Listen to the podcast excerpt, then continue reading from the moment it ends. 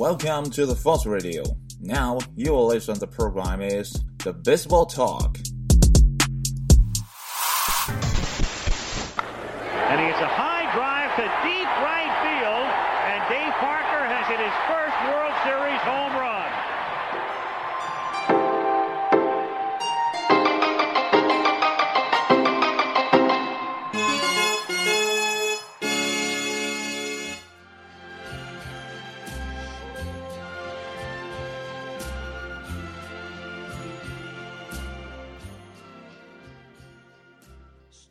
谈棒球，闲聊天，欢迎来到新的一期棒聊节目。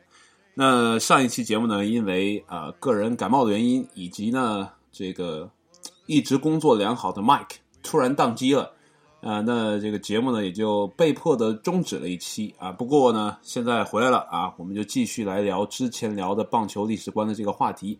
那么今天呢，我们要来聊的呢，是我们之前的一次节目提到的那个协会，就是 NABBP 啊，也就是全国垒球运动员协会。当然了，这里面所说的垒球呢，还是因为它这个英文单词的写法跟现在的 baseball 是不太一样的啊。它原文中写的是这个 base，然后中间是空格，然后 ball。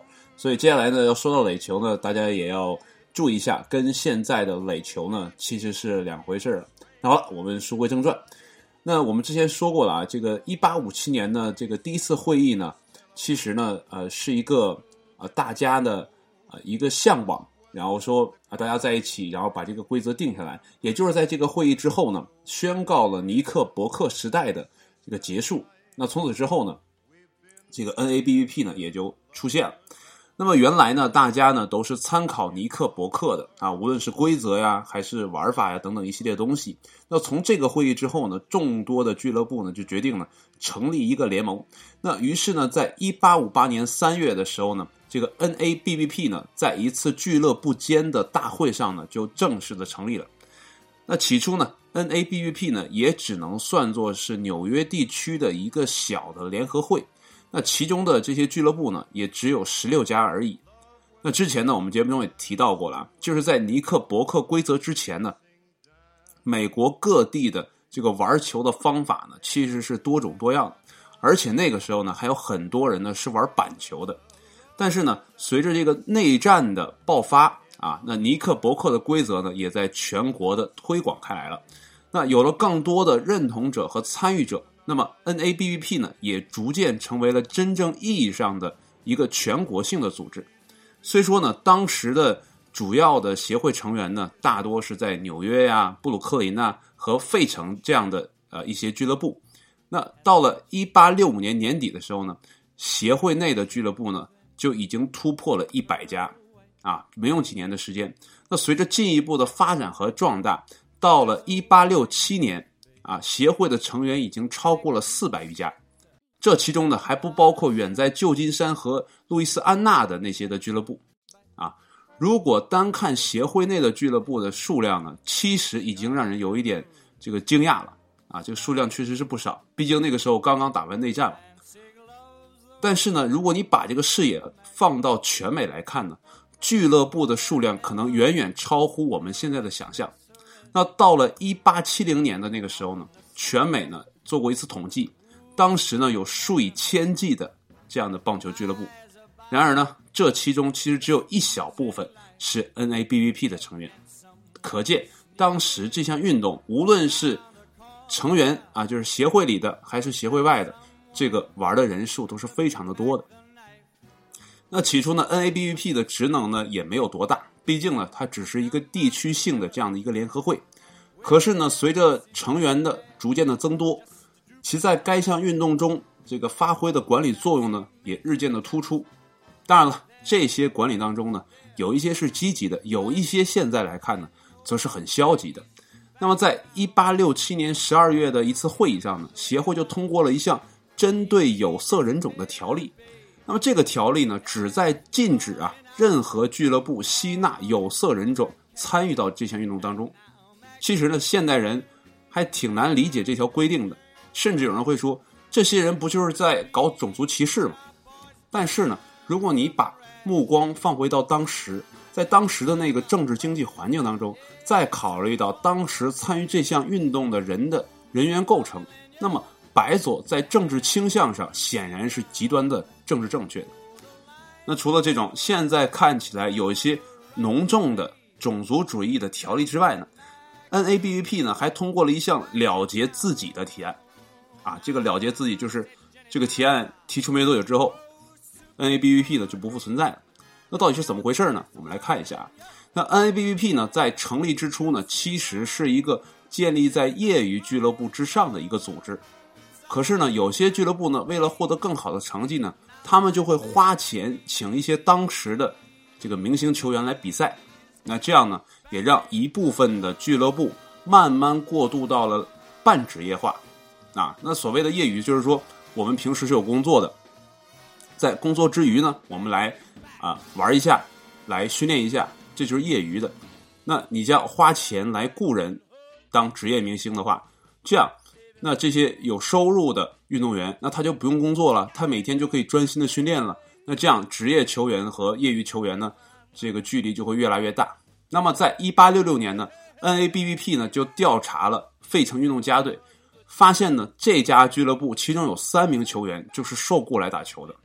但是呢，这个调查之后呢，并没有采取任何的行动或者说措施来惩罚他们，因为当时这种风气呢，处罚其实是很难治理的。那取而代之的呢，是在一八六八年的十二月的这个会议上，NABBP 决定呢，在第二年的比赛当中设立职业组。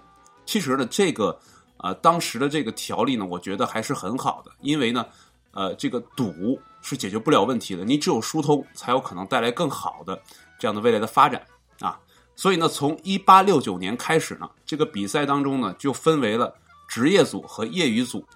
那正是由于这样的比赛机制呢，让冠军的归属成了一个很大的问题，而且呢，这个球员之间的这个转会呢也是个问题。所以呢，在业余球队和职业球队的这样的争执之下呢，新赛制呢其实也只是维持了两年而已。那到了一八七一年，NABBP 中属于职业组别的这些俱乐部呢就独立了出来，那成立了一个呢。叫全国职业垒球球员协会，其实呢就是在原来的那个 NABBP 中呢增加了个 P 字，就是 professional。那这个简写呢就是 NAPBBP，就是很拗口啊。现在其实很少能看到这么长的一个啊运动的组织了，这太长了。那在 NAPBBP 成立之后呢，这个两年的时间里呢，这个 NABBP 啊，就是原来的这个协会呢。就逐渐的成为了各州或者是各区域的这样的地方的组织，那这样呢也就慢慢的没落了。由成立啊到逐渐解体，虽然呢也就是短短的十几年的光景，不过呢 NABVP 呢却给当时的棒球的发展带来很多的裨益。那在这之前呢做出贡献的是尼克伯克。当然话说回来啊，无论是多么大的机构还是俱乐部，这其中起作用的还是人。而这些人当中呢，最至关重要的可能就是我们前两期一直在说的亚当斯。那我们再来说一说亚当斯啊和刚刚成立的这个 NABVP 之间的一些故事哈。我们来看一下这个历史的进程。那在 NABVP 呢成立之前呢，人们规定了本垒和二垒之间、一垒和三垒之间的距离呢是四十二步。当时呢，并没有任何人提出异议或者觉得不妥。不过呢，亚当斯呢觉得。这个太不严谨了，而且呢，他刚开始的时候，亚当斯就已经是 NABVP 的主席了，就是公选的，所以呢，他刚成为主席呢，就规定把这个垒间距改掉了啊，不再像原来那种啊本垒和二垒之间、一垒和三垒之间这样计算，而是每个垒间距的固定距离是九十英尺啊，也就是二十七米，同时呢，也确定了投手和本垒之间的距离啊是四十五英尺，也就是十四米。还有亚当斯还努力想更改接飞球的这样的一个规则。起初呢，野手在守备时呢，接到一弹球，打者呢就要被判出局了。不过亚当斯希望废除这条规则，而采用类似于当时的板球规则，哎，就是在球落地之前呢，野手接到球才能让打者出局。其实这就是我们现在知道的接高飞球这样的一个出局的方式。不过呢，这条新规呢一直没有被采用。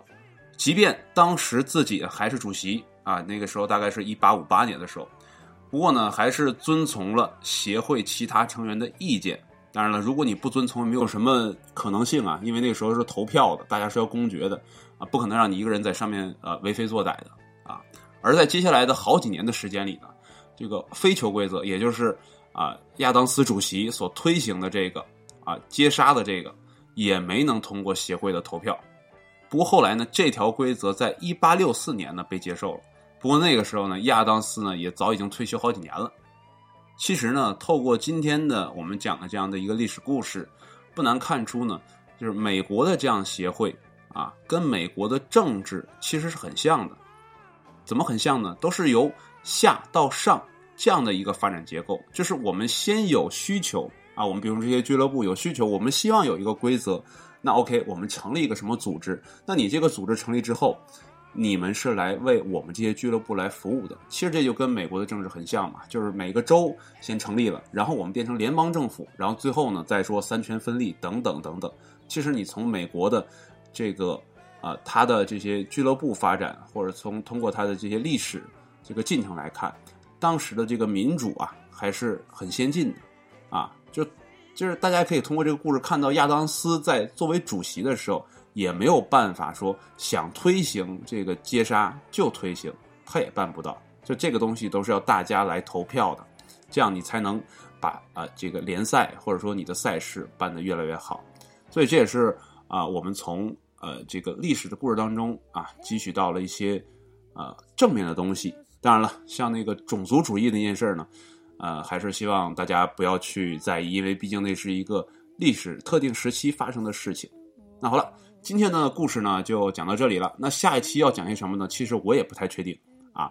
呃，这边这里边呢，有必要跟大家说一下我的呃这个做节目的这样的一个风格，都是呢做完这一期，然后才开始想下一期做什么。所以下一期播什么，我自己心里没有谱啊。不过大家放心，我都会尽全力的啊，把这个节目录好啊，做好，然后呈现给大家。那好了，今天的节目就到这里了，谢谢大家的收听，我们下期节目再见，拜拜。Telegraph cables, they sing down the highway and travel each bend People who meet in this romantic setting are so hypnotized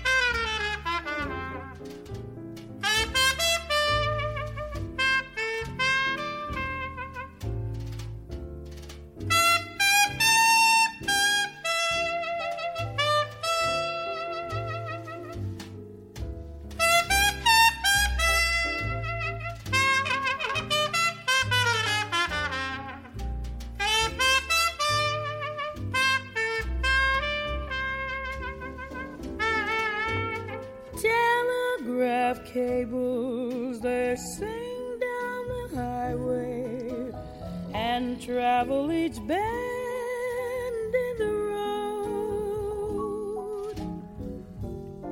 People who meet in this romantic setting, so hypnotized by the lovely